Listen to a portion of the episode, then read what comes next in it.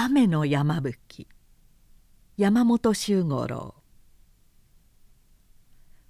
母の病魔を見舞ってから兄の部屋へ行くと兄も寝床の上で医者と話していた。医者はすぐに帰り兄は横になった「どうなさいました?」「ちょっと胃の具合が悪いんだ」兵庫は眉をしかめた。45日よく眠れなかったところへ嫌なことが起こってゆうべちょっと酒を過ごしたのがいけなかったらしい。明け方に血のようなものを吐いた。元から痩せていた方だがそう言われてみると頬がこけ目がくぼんで血色もひどく悪い。唇が乾くと見えてしきりになめるがその舌の色も悪かった「あなたが酒を過ごすとは珍しいじゃありませんか。一体何があったんです」兵庫は枕の下から封書を出して黙って弟に渡した。開いてある手紙で宛名は兵庫。裏には「直」という妹の名が書いてあった「直がどうかしたんですか?」読んでごらん。又三郎は開いてみた。かなり長いものであり全く意外な文面であった。彼はそれを二度読み返した。今度の縁談でいろいろ心配をかけたが自分はどうしても嫁には行けない。西巻という人に不満があるのではなく自分の身に嫁ぐことのできない訳があるのである。5歳の時に孤児になり笠井家に引き取られてからご両親にも兄様たちにも真実肉親のように可愛がられてきた。そのご恩と義理を思えば耐え難いが縁談はもう断れなくなったし嫁ぐわけにもゆかず身の処置に窮したので死ぬ決心をした。ご病床の母上や兄上様たちはさぞお怒りであろう。西巻という方にも相すまないが他に思案がなかった。愚かなやつだと思って許していただきたい。一日も早く母上がご回復なさるようまたご一家の幸福とご繁盛を祈っている。つまり遺書であった。いつのことですかこれは。又三郎は兄を見た。それから封書の裏に「小松町柊屋」と書いてあるのを読んだ。ここに小松町とありますが文代が来る。聞かれては困るんだ。兵庫が言った。又三郎は手紙を巻いた。兄嫁の文代が茶を持って入ってきた。かして5年になるが今度初めて妊娠し帯の祝いをしたばかりである。健康そうに肥えて肌も艶やかに色づき目には落ち着きと満足感があふれているように見えた。彼女は愛想よく三浦の様子を聞きさもすまなそうに言った「御用も多いでしょうにとんだことをお願いして申し訳ございません」「これから頼むところだ」兵庫が遮った「今手紙を見せたばかりなんだ。ここはいいから向こうへ行っておいで」茶を注ぎ菓子鉢を進めて文雄は去った。又三郎は兄の話すのを待った。8日前に購買会の者5人と会津へ行ったんだ。兵庫は言った。もう間もなく祝言だし西巻へ行けば当分は出られないだろう。母上もぜひやってやれとおっしゃるので出してやったんだ。城下の寺町に戸建て梅園という女子の経営する女塾があり藩士の娘たちに学問や書芸を教えていた。購買会はその塾生たちの集まりで毎年春と秋の2回有志が組を作って淡津へ旅行をする。淡津は名高い温泉場であるが往復の道に4日。中3日。滞在の日程には厳しい規則があり行楽よりも塾で習い覚えたことを実地に試すというのが主眼になっていた。なおはその旅行に出かけたのであるが昨日の夕方一緒に行った娘の一人が会津から帰って直の帰りが遅れるということを告げに来た。小松の宿で腹痛を起こしたそうでその柊屋という家は購買会の常宿であり治ったら宿の者が送ってくるという話であった。そうしてこの手紙を直から預かったと言って置いていったんだ。こんな手紙をまさかいたずらに書くこともないだろうがそんなけぶりでもあったんですか？死ぬなどという。なかったろうね。あれば誰か気がつくはずだ。ただ。兵庫は眉をしかめた。胃の気持ちが悪いらしい。だが続けていった。ただゆるぎきのことではずいぶん悩んで食事も満足にしないようなことがあったそうだ。あれは喜兵衛が好きでしたからね。彼が出奔した後しばらくは半病人のようになっていたが。しかしそのために死ぬということも考えられない。多分自分の身に嫁げないわけがある。というのが本当なんだろう。どういうことかわからないけれど。とにかく小松へ行ってみるんでしょう。そのつもりで来てもらったんだが三浦の方の都合はいいだろうか。都合もクソもあるものですか。私は婿に行ったんじゃなく母親ごと松江を嫁にもらってやったつもりなんですからね。これからすぐ伊庭の馬を借りて飛ばせましょう。まあ待て。もう一つ相談があるんだ。兵庫はと障子の方を見てそれから声を低くして言った「もし直が死んでいた場合には病気で急死したということにしその手はずを取ること。自分たち二人以外には誰にも事実を知られないようにすること。などである。分かりました。では行ってきます。又三郎は元気な声で言った。立つまでは顔つきも明るかったが廊下へ出ると急に眉を潜め苦痛を感ずる者のように強く唇を噛んだ「待てなお」彼はつぶやいた「俺が行くまで待て死ぬんじゃないぞ」馬を乗り続けて小松へ着いたのは昼近い時刻だった。柊屋という宿を訪ねるとなおはもういなかった。皆様がお立ちになって一時ばかりするともう治ったから籠で行けば追いつくだろうとおっしゃいまして急にお立ちなされました。宿の者はそう言った。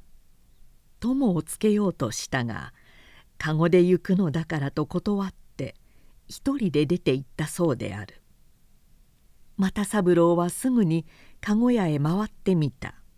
すると寺井の宿まで送って宿外れで下ろした。ということでその後どうしたかは分からなかった。昼食の時刻を過ぎたが食欲もないし気もせくので彼はそのまま寺井まで戻った。そこは手取川に近い小さな宿場であるが付近に陶器を多く産するのと川上の剣へ行く道の分かれるところで小さいながら繁盛している土地だった。又三郎は立場へ馬を預け海馬を頼んでから帳場で聞き籠かきや孫たちに聞いてみた。年は21であるが若く見える。背丈は五尺一寸ばかり。丸顔で色が白く。左の目の下にかなり大きなほくろがある。武家育ちの娘一人。五軒ある宿屋や街道の茶店などもこう言って聞いて歩いた。顔形や年などを言うたびに又三郎は胸が痛くなり涙がこぼれそうになった。三浦家婿へ行ってから半年。直人はしばらく会っていない。丸顔の白いふっくりした頬。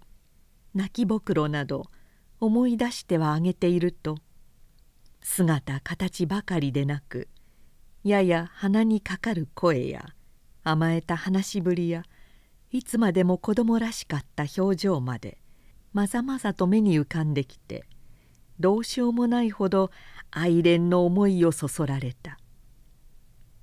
遅い昼食を済ませてから再び馬で剣の町まで行きまた引き返して川を越え松島の辺りまで戻ってみた。しかしそれらしいものを見かけたという程度の消息も得られなかった。一本街道のことで往来も多いが娘一人の旅というのはまれだから見たものがあれば覚えているはずである。もうダメだろうか。いや諦めるには早い。ことによると思い返してどこかの宿で途方に暮れているかもしれない。こんな自問自答を繰り返しながら又三郎は寺井の宿へと戻ったそこまで来たことは確かだし手取川を越したようには思えなかったのである。もう日が暮れかかっていた。馬屋のある能登屋という宿でわらじを脱いだ。明日は海辺の方を探してみよう。夕食を済ませて茶をすすりながらそう思うと疲れて感情がもろくなっていたためもあろう。涙があふれてきて止めることができなかった。午後から吹き出した西北の風がまだかなり強く海ではしきりに波の音がしていた。又三郎は窓の障子を開け雨戸を開けた。冷たい風が将来の音と一緒に激しく吹き込んできた。そちらは宿の裏手で砂丘と松林が展望を遮っている。そうでなくとも海までは20丁余りもあるのだが波の音は高く松風をしのいですぐ間近のように聞こえてきた「どこにいるんだなお」彼は海の方に向かってつぶやいた「まだ生きているのか。それとももう死んでしまったのか」吹きちぎられた松の葉がパラパラと飛んできた。空はきれいに晴れて一面の星が生き物のように瞬いていた。彼は長いこと窓によって波の音に聞き入りながら涙の乾くままに任せた。寝る前に兄と三浦の妻へ手紙を書いた。直の病状が悪化してどうやら既得らしいから数日滞在する。追って様子を知らせる。という簡単な文句である。兄へ宛てた方にはそこだけ破棄できるように余白を多くとって探し回った事実と絶望らしいこと。また今のところでは自殺したとしても幸い人に知られていないことなどを書き添えた。あくる朝又三郎は食事の前に手紙を頼み草履を買わせた。そして朝食を済ませるとすぐ海の方を歩いてくると言って着流しに脇差しだけさして宿を出た。そこの浜は加賀の舞妓と呼ばれるくらいで荒磯の多い北の海辺には珍しく砂浜の広い右輪があり松林が砂丘に沿って伸びていた。風は弱くなったが9月といえばもう海の荒れ出す季節で濃い青色のうねりが高く沖の方にも白い波頭がしきりに立ち右輪は絶えず砕け散る波の泡で切迫にギラギラと輝いていた。砂浜がゆるく湾曲してゆきやがて次第に岩の多い磯になると近くに潮の流れでもあると見え波はさらに荒々しく岩礁を噛んでは激しくしぶきを上げた。その辺りには漁夫の子供たちが鍵のついた長い竿で流れてくる何かの海藻を拾っていた。又三郎はその子供たちや見かけた人々に呼びかけてこの付近で溺死したものはなかったかどうかと聞きながらすっかり打ちひしがれたような気持ちで歩いていた。又三郎は5日目に金沢へ帰りまたすぐ出かけて行って今度は4日後に串郊外の包みと小さな遺骨の壺を持って帰った。武家にはいろいろやかましい規則があって自殺などはそのまま発表できない場合が多かった。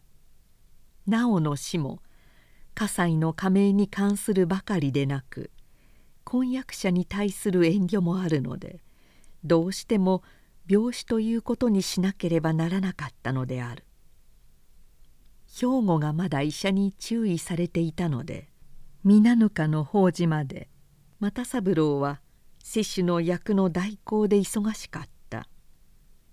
そしてその法事を済ませた夜彼は初めて兄と落ち着いて話した。兵庫はまだ一日の大半を寝床にいたし食事もようやくゆるいかゆになったばかりであるが胃の方は解放に向かっているらしく血色がずっと良くなり目にも活気が出ていた。又三郎はできるだけ兄を驚かさないように話したが兵庫は初めの一言でほとんど色を変えた。壺の中が遺骨ではないって。黙っているつもりだったんですがそれも無責任じゃないかと思ってお話しするわけなんですが実は死体が上がらなかったんです。では死んでいるのかどうかも。いや海辺に遺品があったんです。又三郎は急いで行手取川の河口の近くでした。右輪から一段ばかり後ろの松林の中でしたが結い付け草履を揃えて脱ぎその上にあの串郊外を紙に包んでおいたのを石で押さえてありました。お前が見つけたのか？子供たちが見つけて騒いでいたのを銭をやって引き取りすぐに能登屋を引き払って松戸へ宿を変えたのです。ではあの壺の中には遺品のあった場所の小石と右輪の砂とそれから結い付け草履を焼いてその灰を一緒に入れました。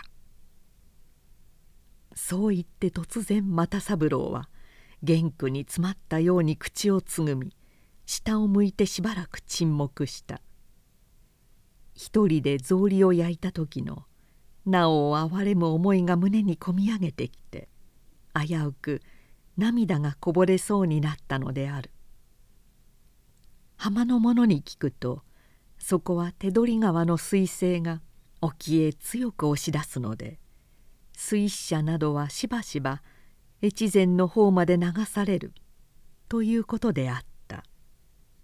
事情が事情だからそれでは死体を探す方法も時間もない。やむなくそんな手段を取ったのだが壺の中へそれらのものを入れる時の哀れさは例えようがなかった。それではなるべく早く埋葬する方がいいな」と兵庫が言った。それからため息をついて「寝ついてからいろいろなことを考えたよ。一家の運とか人間の一生などについてね。笠井家はこれまで平穏無事だった。私もお前もほとんど不自由ということを知らず父上の亡くなった時以外は悲しみや苦しみも知らずに育ってきた。それがこの一年ばかり前から母上が病気になられてからこっち揺るぎきの問題で迷惑をし続けようやく肩がついたと思うとなおそして私が胃をやられた。不幸は重なってくるというからこの次またどんなことが起こるかわからないが葛西の家にもそんな運が回ってきたという感じがしきりにするんだ。兵庫には珍しく感傷的なことを言い出した「それは気の弱りですよ」と又三郎は打ち消しながら心の中ではやはり同じような予感がするのを否めなかった。そうだ。これまであまりに順調すぎた。こんなに平穏無事な生活はなかった。そろそろ崩れ出す時期が来たのかもしれない。人間の一生は思わぬ最悪や悲嘆や根拠なしには済まないらしい。そういう例は飽きるほど見たり聞いたりしてきたが自分たちが今同じような周り合わせに当面していると想像するのは相当たまらないことであった。揺るぎ気に対しても少し同情が足りなかったような気がする。兵庫はしまいに言っあれも苦しかったんだということが少しずつ分かってくるようだなおの場合もそうだけれどそんなに突き詰めている気持ちを感づかなかったというのは皆こっちが至らなかったからだと思う。自分が悲運になって初めて他人の苦しみがわかるというのはたまらないことだな。その言葉は強く又三郎の頭に残った。購買会から梅園女子が3度来た。直と同行した4人はもちろん他の塾生たちもしばしば来て霊前で思い出話をしては泣いた。随分好かれていたらしい。思いやりのある情の厚い人だったと。それぞれが霊を挙げて語りいかにも諦めきれないという様子だったがもちろん病死について疑う者は一人もなかった。婚約者の西巻陽之助の方も了解がつき全ては無事に収まると思えたが又三郎の気持ちは日がたっていってもこの出来事から離れられず悲しいような不安なような気分につきまとわれるのであった。しかしなおは本当に結婚できないという理由だけで死んだのだろうか。他にもっと隠れた意味があったのではないか。こういう疑問もだんだん強くなってゆきそれが次第に揺るぎき騎兵と結びつくようになった。2人は身の上も似ていたしなおは彼に非常な好意を持っていた。なおの好意は無論恋というものではなかった。恋ならば隠すことを誰の前でも平気で口にし態度に表した。喜兵衛は葛西の歌詞「ゆるぎき伊平次」の子であった。直と似ているのは彼も「伊平次の実の子でなく3歳の時もらわれてきて12歳で孤児になったことである。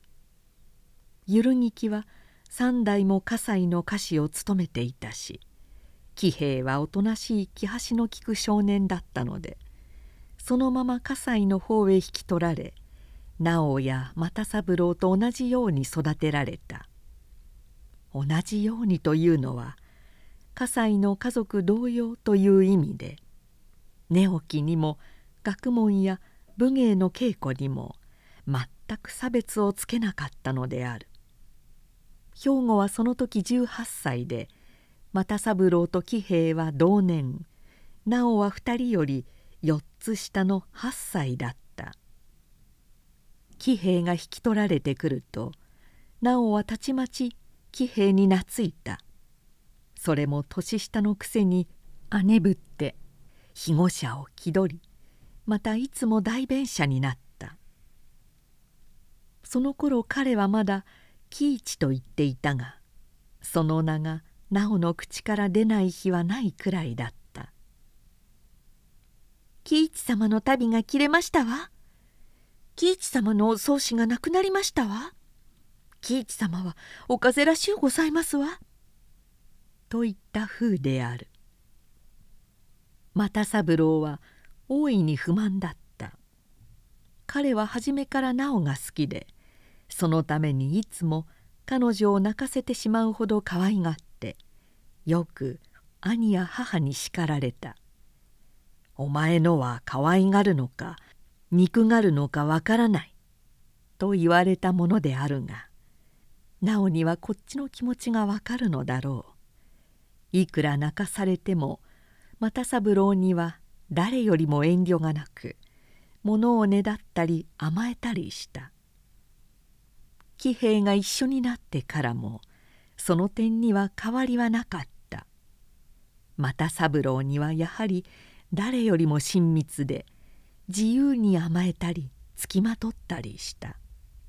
喜兵衛に対してはそれとは全く違うので文句を言うわけにはいかなかったが不満なことはどこまでも不満で時々喜兵に鬱憤を晴らした。一度は殴って「お前は家来だぞ威張るな」と言ったことがある。喜兵衛は決して反抗はしない。罵倒されても殴られても黙って神戸を垂れているがその時は父がひどく怒って「黙って殴られているやつがあるか構わないから殴り返してやれ」こう怒鳴りつけた。又三郎も「家来だぞ」と言ったことで例のないほど叱られげんこつの痛いやつを一つもらった。そんなことは前にも後にもただ一度きりであったが。又三郎が21歳の年兄の兵庫が結婚した。そしてそれを機会に喜兵衛は家を出たが父の奔走で作事方に勤めることになりお小屋をもらって独立したのである。又三郎はそれから後ほとんど彼と交渉がなかった。あくる年父が死んだ時一度泊まりがけで手伝いに来たことがある。また喜兵衛が結婚した時には兄に代わって又三郎が式に出た。そして4年喜兵衛の妻は男の子を産んでから弱くなり随分療養に努めたがついに今年の1月死んでしまった。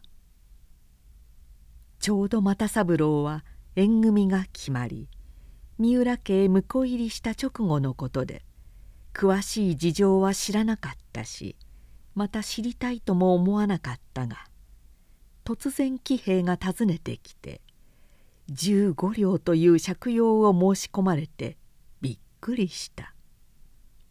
冗談じゃない。まだ婿に来たばかりでそんな余裕があるものか。いっそこっちで欲しいくらいだ。喜兵は葛西へ行った。後で聞いたのだが兵庫はいくらか都合してやった。するとまた日を置いて借りに行った。理由を聞くと妻の長い療病や葬儀のためについ役所の金を使ったのが返せない。ということだそうで泣いたりしたらしい。兵庫はきちんとした人だからそういうことをうやむやに済まそうというのは悪い。すでに公金を使った以上その罪は免れないはずだ。まずその責任をはっきりさせてからの相談にしよう。こう言ったそうである。それから30日ばかりすると喜兵衛は2歳になる子を連れて出奔してしまった。乏しい家財など売ったらしい。いくらかの金に添えて手紙が残してあった。それは兵庫に宛てたもので「父祖の代からの縁故にすがって頼む。どうか不足を補って役所の方の方をつけていただきたい。恩義は死んでも忘れない」という意味の文面であった。兵庫は怒ってそのまま届け出ようとした。しかし病母や直が取りなすし揺るぎきについては笠井家としての責任もあるので結局は後始末をしなければならなかった。七夕の宵のことであるが又三郎は久しぶりに葛西を訪ね母の枕元で兄と一緒に酒を飲んだ。その時喜兵衛の話が出て又三郎がつい軽い調子で「あんなだらしのない男とは知らなかった」と言った。すると給仕をしていた直がいきなり激しい調子でそれに応じた三浦のお兄様のおっしゃる通りですわ。あんなわずかな不始末にうろうろしていっそ切腹でもなさればいいのに。幼い子を連れて逃げ出すなんて。一体逃げた先でどうするつもりでしょう。しまいには小じきにでもなる気でしょうか。ひどく怒ったもんだね。もういいよ。又三郎が静止した。直は目にいっぱい涙をため唇を震わせて今にも泣き出しそうに見えた。喜兵のことより自分のことを考えるがいい。全体いつまで嫁に行かないつもりなんだ。もう21じゃないか。そんなふうに話をそらしていった。後から思うと直の怒りは喜兵を責めるのでなく深い憐れみのためであったと想像されたのである。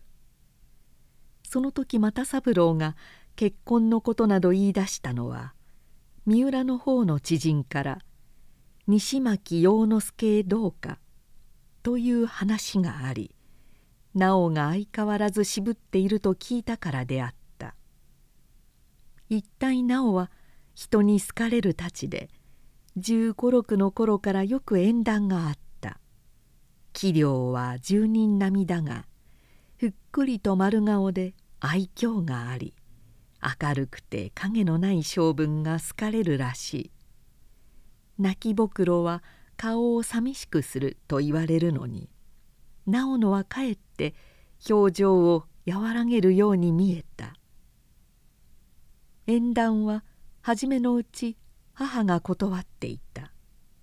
せっかく女の子ができたのだからもう少しそばに置いておきたいというのである。自分の腹を痛めた子でなくとも女親はやはり娘が惜しいのであろう。なおはまたなおで「私ちい兄様のお嫁になりますの」などと言ってケロッとしていた。そしてやがて母の気持ちが変わりだすと今度は直が首を振るようになり「一生お母様のそばにいるのだ」などと言い張ってずっと断り通してきたのであった。そうだ。確かに揺るぎきのことも原因の一つになっている。司祭に思い返してみて又三郎は一人そうつぶやいた。身の上もよく似ていたしあんなに好きで姉のようにいたわりかばっていたのが結局は不幸な惨めなことになってしまった。心の中ではおそらく自分の不幸よりも悲しく辛い思いをしていたに違いない。世をはかなんだ直の気持ちが又三郎はよくわかるように思えた。そしてこんな時もし母が実の母親であり兄や自分が肉親であったらあるいは一人で思い詰めるようなこともなく死なずにも済んだのではなかろうかなどと考えて哀れさ不憫さが一層増すばかりであった。あの波の荒い冷たい色をした海へどんな気持ちで身を沈めたことだろう。彼は目をつむって加賀の舞妓と呼ばれる浜辺を思ったすると耳の奥にあの松風や波の音が聞こえてどうしようもなく涙がこぼれた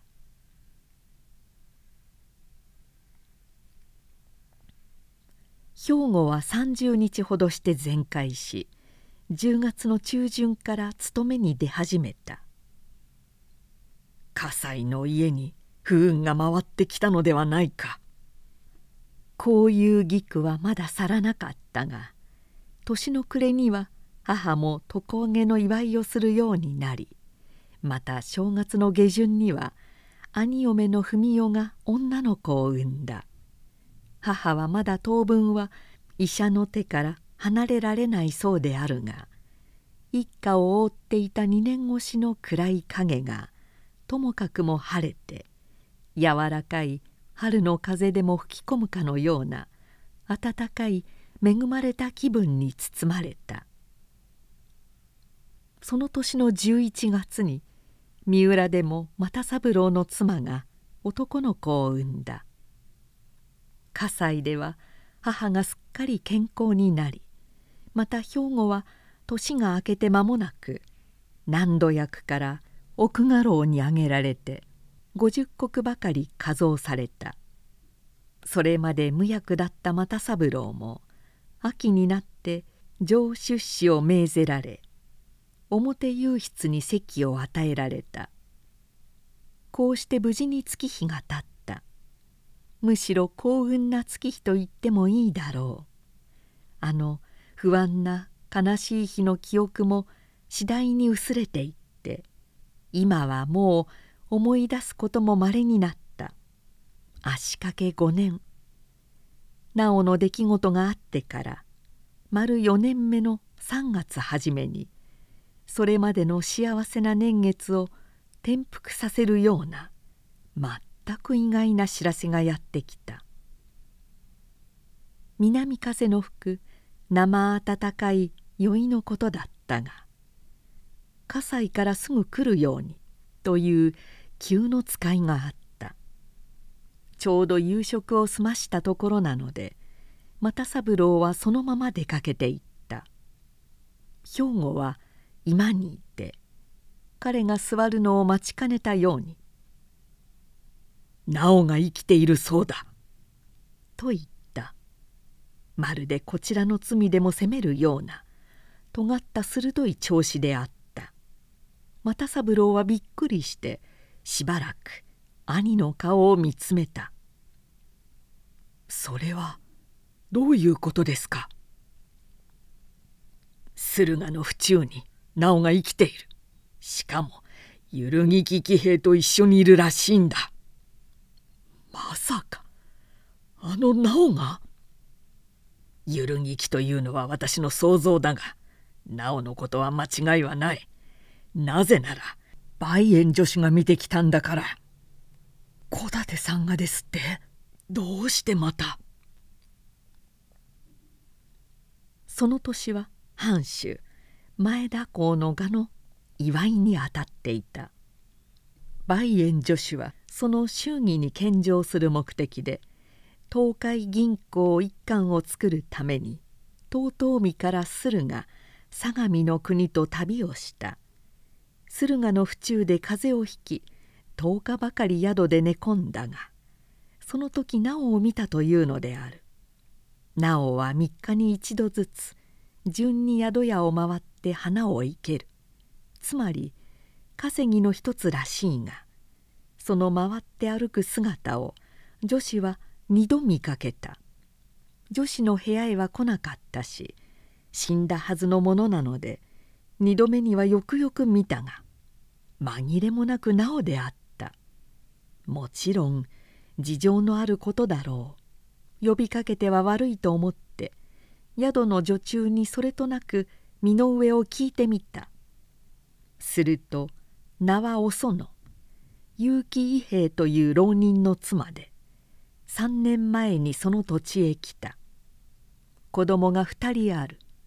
夫は病弱のため自宅で読み書きを教え西条は茶の湯の稽古に出たり宿屋を回って花を生けたりまた賃縫いなどもして親子4人の暮らしを立てているという話だったそうである。そうでしょうか。私にはどうしても本当とは思えませんがね。さっき女子が自分で来て話してくれた他人の空にかもしれないし自分は決して他言はしないがともかく念のためにと言ったがそれはこちらへの親切だろう。また浪人の名の結城伊兵衛はゆるぎき騎兵と音がよく似ている。偽名はどこかにいるものだというが私にはどうもゆるぎきだという気がするんだ。事実だとすると捨ててはおけませんね。到底信じられなかったが又三郎はそう言って兄を見た。兵庫の方がピクピクと引きつった。今度もまたお前に頼みたいんだが勤めの方の都合はつくだろうか。遠いですからね。引かずのかかるのが問題だがしかし殿のご在国中ではなし。多少の無理をすれば暇をもらえると思います。私からも願いを出そう。理由を何とするかだが。それは私が考えますが行ってみて確かに2人だったとしたらどうしますか？分かってるじゃないか。ゆるぎきはもちろんなおも国宝を犯している。おそらく2人で自決するだろうが未練な真似をするようなら切るほかはない。なおもですか。あれは一度死んでいるはずだ。兵庫の声は怒りのために震えた。これがもし世間に知れたらどうなる。葛西の加盟はもちろんお前の身も無事には済まぬぞ。ゆるぎきは公金を使って出奔した。捕まれば切腹は免れない。直の死は又三郎が確認し遺骨まで持ち帰って埋葬した。これも発覚すれば又三郎の罪になる。両親の恩義はともかく同じ家の中で兄弟同様に育ちながらこんな迷惑をかけて生きていられるはずはない。そんなことは許される道理がない。自決させるか切るかどちらか一つだ。分かったな又三郎。又三郎は黙ってうなずいた。役所の許可を得てその翌々日に又三郎は金沢を立った。旅にはいい季節であるが気がせくので途中の風景もほとんど目に留まらなかった。籠と馬を乗り継ぎにして信濃路を稲へ入り天竜川に沿ってとうとう見へと下った。二股というところで川と分かれ東海道の掛川へ抜けたが7日間ぶっ通しの旅でさすがに疲れたし府中まではあと十里余りなので掛川の宿で一日体を休めた。人違いであってくれ。彼は祈るような気持ちでそう思った。また一方では裏切られたという怒りが次第に強くなっていた。それはなおに対する愛情の深さを証明するように強く激しい怒りであった。もし本当にゆるぎきと二人でいるとしたらそうそれが事実としたら生かしてはおけない。少なくとも騎兵だけは切らずにはおけない。又三郎の気持ちは次第にはっきりしてきた。人違いであってくれという願いはまだ消えなかったけれども。府中へ着いたのは16日の午後2時頃であった。彼は両替町の古式屋という宿に泊まったそこは脇本陣だから花を池に来ることは間違いあるまいと思ったが念のために聞いてみると「今日がその日でもう回ってくる自分だということであった「お客様はお園さんをご存知でございますか?」知っているわけではないが前に一度見事に生けたのを見たものだから。皆さんがよくそうおっしゃいます。よろしかったらここへ来て行けるように申しますですよ。そうだな。住居を聞いて直に尋ねるつもりだった。しかし人違いの場合もあると思いそうしてくれるように頼んだ。泊まり客も少ないと見え宿の中は静かだった。作り直したばかりらしい新しい広い風呂にゆっくり浸かっていると雨の音がし始めた。ひっそりした降りようであるが開けてある高い小窓から見ると紫色に目を膨らませた霧の枝がたちまちしっとりと濡れていた。風呂から出て2階の座敷へ戻ると間もなく女中が茶を運んできた。その後ろから生け花の道具を持った一人の女がついてきて隅の方につつましく手をついた「お園さんと言います。どうぞごひいきに」女中はそう言って茶を勧めなおそこへごさを敷いたり水盤や水差しをそろえたりしてそれから出て行った。女はなおであった。幾度か縫い直したらしい。地味な島柄の着物にも古びた厚板の帯にも見覚えがある。しかし重さしは変わった。ふっくりと丸かった方も痩せ額の生え際も薄くなった。肌には艶がなく日に焼けて目尻や鼻の脇にはしわが目だった。そしてあの泣きぼくろがびっくりするほど大きく何か物でもついているように見えた。こんな姿になって。又三郎は体が震えた騎兵めなおこんな姿にして。怒りが新しく非常な激しさで突き上げてきた。そして声をかけようとした時道具を広げていた直が初めてこちらを見た。又三郎は黙っていた。直の目が大きく見開かれ唇が開いた。声も出ず身動きもできないようだ。尖った肩が次第に荒く波打ち顔が乾いた土のような色になった。まさかと思ったのに。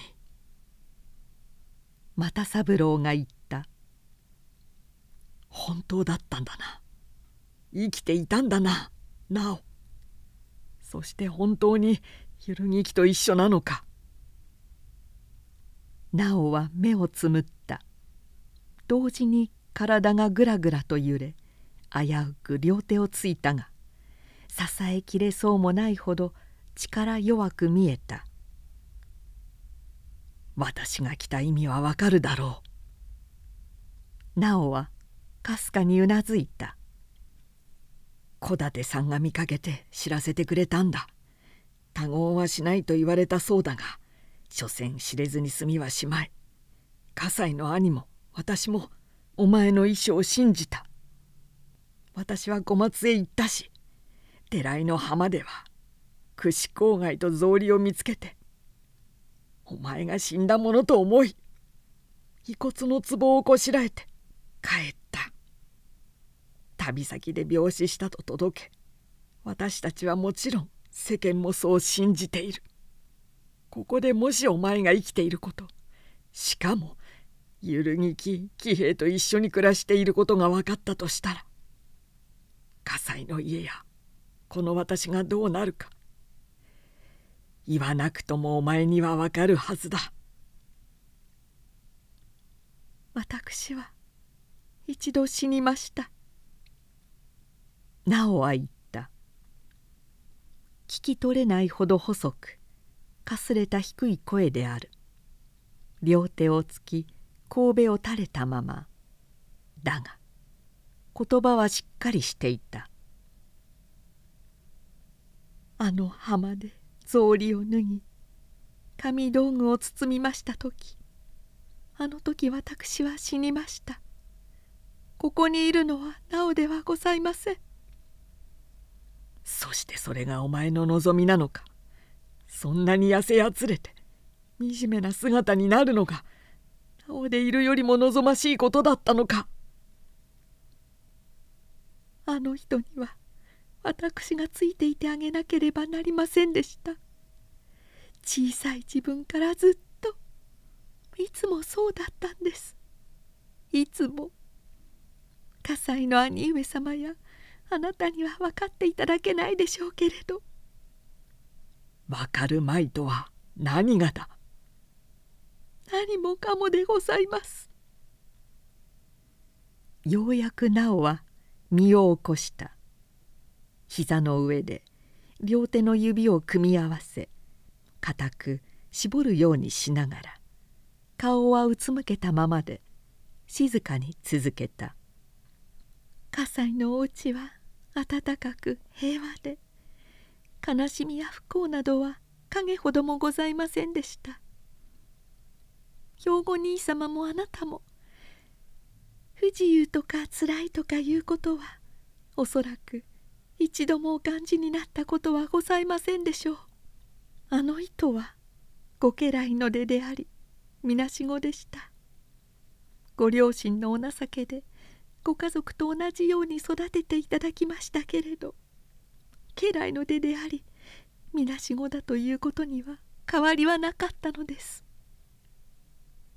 それは差別をつけたということか。いいえ決して。ご両親もあなた方も本当によくしてくださいました。差別などということは少しもなかったのですけれど。叱られる時褒められる時あの人の顔には亡くなった二親を思う色がありありと現れるのです。真実の父ならこう叱ってくれるだろう。真実の母ならこう褒めてくれるだろう。その父や母にはもう会えない。どんなことをしてももうその袖に触れることもできない。そういう思いが悲しいほどはっきり現れる。自分はそれを見るといつも胸が裂けそうに痛んだ。そしてどうしたらその悲しみを紛らわしてやれるかどう慰めてやったらいいかといつも幼い知恵を絞ったものである」と直は言った「兵庫兄様にもあなたにもこういう気持ちはお分かりにはなりませんでしょう。豊かな温かな家庭と優しい立派なご両親を持って幸せに暮らしていらっしゃる方には悲しく傷ついたもの不幸なものの傷の痛みや不幸の深さはわからないと思います」なおは言う。喜平は気が弱くあまりに善良であった。独立して一家を立て妻を迎えた時彼は初めて幸福を手に入れたと思った。しかしその妻は子を産んで健康を損ねやがて病むようになった。掴んだと思った幸福は彼の手の中でもろくも消えようとする。彼は狼狽した。惨めに狼狽した。妻の病気を治し家庭の幸福を取り戻すためにはどんな代価をも払おうとした。兵庫や又三郎にはただ未練でめめしいとしか思えないであろうし話しても理解はできないに違いない。結果としては妻に死なれ役所の金を使ったという事実だけが残った。彼は金の工面に教本したがついにそれだけの都合がつかなかった。そして兵庫には名乗って出て責任をはっきりさせろと言われた。あいつそんなことまで喋ったのか。又三郎がたまりかねて言った。けれどもなおはそれを聞き流して続けた「兵庫兄様には当然のことでしょう。でもあの人にはできませんでした。ようやく歩き始めたばかりの子を置いて自分の罪を名乗って出ることはあの人にはできなかったのです。そして私もそうなさるようにとは言えませんでした。なおはゆるにきと会っていたのか。塾を早引けして家事を見てあげに毎日行っておりました。だってそうしなければ男手に子を抱えてあの人はどうすることができたでしょう。出本のことも知っていたんだな。あの人は切腹しようとしたのです。危ない時に行き合わせて止めました。そして私たち3人で新しい生活を始めましょうって泣いて頼んだのです。喜平はそうする気力もないほど参っていたしかしついには決心しひとまず福井へ身を隠した。それは4月のことでなおは貯めていた小遣いや物を売った金を持たせてやった。そして9月の購買会のたびに打ち合わせて一緒になり参勤の道筋では家中の人の目につくので遠く大道を回って東海道へ来た。住み着いてから3年。次郎という次男も生まれました。貧しゅうはございますけれど親子4人楽しく暮らしております。ゆるぎき騎兵もなおももうこの世にはいません。どうぞ私たちをそっとしておいてくださいまし。ここにいて悪ければもっと遠いところへ参ります。決してご家中の方の目につかないところへお願いでございます。じい兄様。なおは両手をつき神戸を垂れた。そして激しく泣き出した。今ここでは返事ができない。しばらくして又三郎が言った「兄は二人に自決させるか。さもなければ切れと言った。私もこう思う。お前が喜兵衛をかばう気持ちはわかるが喜兵衛はそれを受けてはならぬはずだ。なおこんな惨めな姿にしこれからもいつ終わるかわからない苦労をなおに負わせる権利は彼にはないはずだ。それだけは私にも許せない。やっぱり分かってはいただけませんのね。なおは泣きながら神戸を振った。私たちはこうするより仕方がなかった。そして今は幸せなのだということがちい兄様にも分かってはいただけませんのね。明日行って返事をしよう。彼に少しでも男の意地があったら今度は卑怯な真似はするなと言ってくれ。なおは泣き止んで涙を拭きながらじっと息を潜めた。肩が落ち仮面のように無表情な顔になった。力尽き絶望して何を考えることもできないという様子だった。それが又三郎の目に強く残った。哀れななお。その夜寝てから又三郎はそうつぶやいては幾度も涙を拭いた。喜兵に対する怒りはますます強くなるばかりだった。それはほとんど憎悪にまで高まった。ひどいやつ彼はヤグの中で拳を握りながら言った「なんというひどいやつだ!」朝になっても雨は止まなかった。まさか逃げはしまいが彼は念のため朝食前に宿を出かけた。夕べなおが花も行けず泣いた顔で帰ったので宿の者は不審に思ったのだろう。傘を借りる時女中は何やら敵意のある目でこちらを見た。住居は浅間神社の西で二宮というところだと言った。駿府城の外車を回り武家屋敷の裏を抜けてゆくと間もなく向こうに静畑山の緑がけぶるように見えてきた。金沢に比べると町そのものも小さいし柳も低く狭かった。そして実町ばかりも歩くとその柳もまばらになり左に広く荒れ地や畑や安倍川の流れなどが眺められた。